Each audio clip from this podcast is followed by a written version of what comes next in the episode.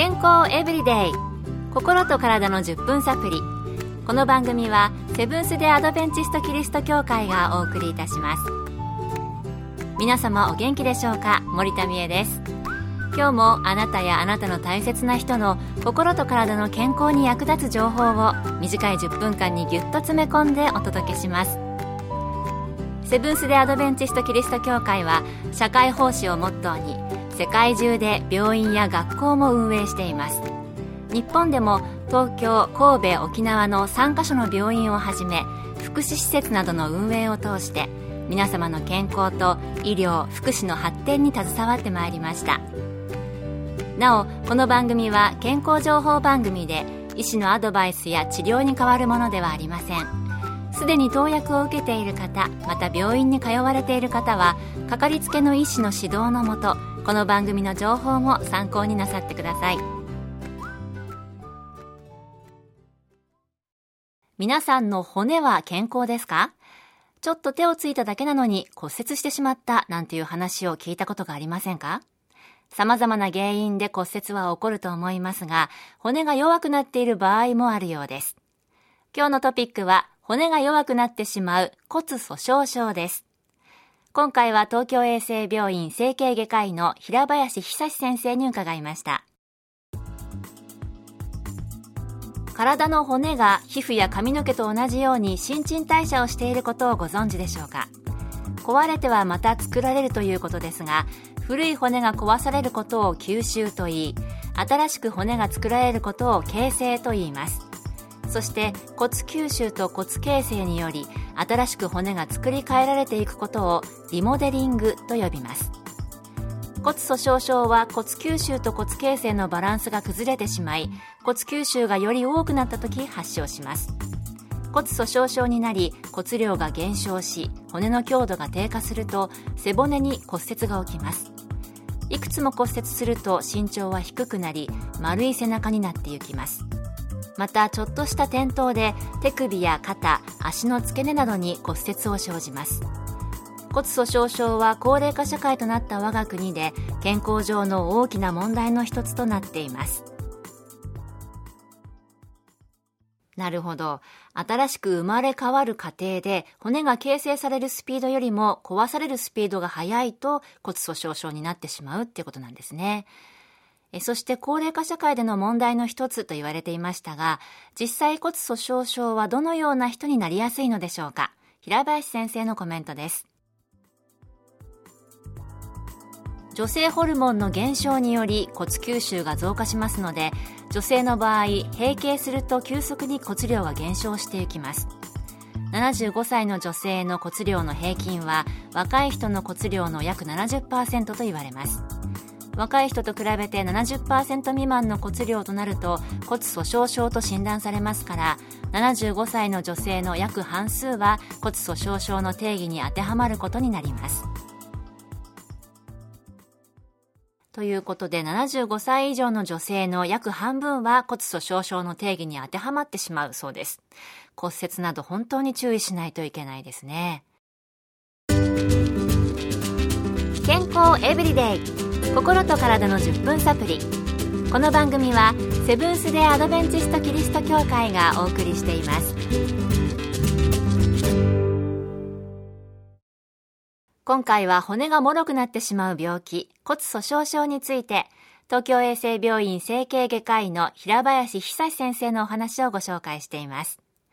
それでは自分が骨粗鬆症かどうか調べる方法はあるのでしょうか？平林先生のお話です。骨折して初めて骨粗鬆症に気づく方も多いのですが骨密度検査を受け骨代謝マーカーを調べれば骨折する前に骨粗鬆症の診断が可能です。骨密度の検査健康診断の項目にありましたっけ？あんまり普段気にしていないかもしれませんけれども時々チェックした方が良さそうですね。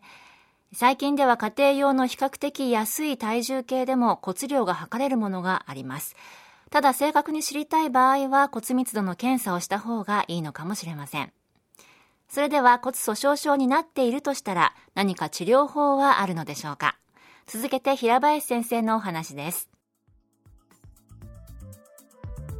最近は治療薬も多数開発されており骨折リスクを半減できます内服薬は毎日週1回月1回のもの。注射では月1回半年1回のものなど様々あります。最も効果が高いのは毎日の自己注射。糖尿病の方がインスリンを打つ針と同じものを使いますから痛みはわずかです。これを2年間続けるというものです。2年の注射でおよそ10歳分骨が若返り骨折リスクを8割減らすとのデータもあります。うん、治療には毎日自分で注射をするという方法が効果があるようですね。ちょっとね、注射が嫌いな私のような人はできればしたくないなと思ってしまうんじゃないかなと思いますが。それでは骨粗鬆症にならないためにはどのようなことをしたらよいのでしょうか平林先生にお聞きしました。ご自分でできる骨粗鬆症予防は骨に刺激を加える適度な運動骨の材料となるカルシウム摂取とカルシウムの吸収を助けるビタミン D の摂取です。ビタミン D の活性化には日光浴も必要です。1日15分顔の面積分に日光が当たれば良いそうですから UV ケアの化粧品を使わず15分屋外にいれば十分です。骨粗鬆症に心配のある方は整形外科か内科あるいは婦人科で相談することをお勧めします。なるほどカルシウムとビタミン D を摂取するそして運動で適度な刺激を骨に加えるということでしたね株式会社タニタの体重科学研究所の調べだと、私の年齢と体重では、推定骨量の目安が 1.8kg とありました。スタッフの一人がこの推定骨量を測れる体重計を持っているそうですので、今度測らせてもらおうと思います。それからお話の中にありましたが、特に年を取ってからの骨折は、より多くの介護が必要となることも多いですよね。ですから今日から意識的に強い骨作りに取り組んでいきたいと、今日の放送をお届けしながら感じました。あなたはご自分の骨を強めるために何かなさっていますか？今日の健康エブリデイいかがでしたか？番組に対するご感想やご希望のトピックなどをお待ちしていますさて最後にプレゼントのお知らせです今月は抽選で10名の方に Bluetooth スピーカーをプレゼント。スマホやパソコンにつないでラジオや音楽を高音質で楽しむことができる小型防水の便利なスピーカーです。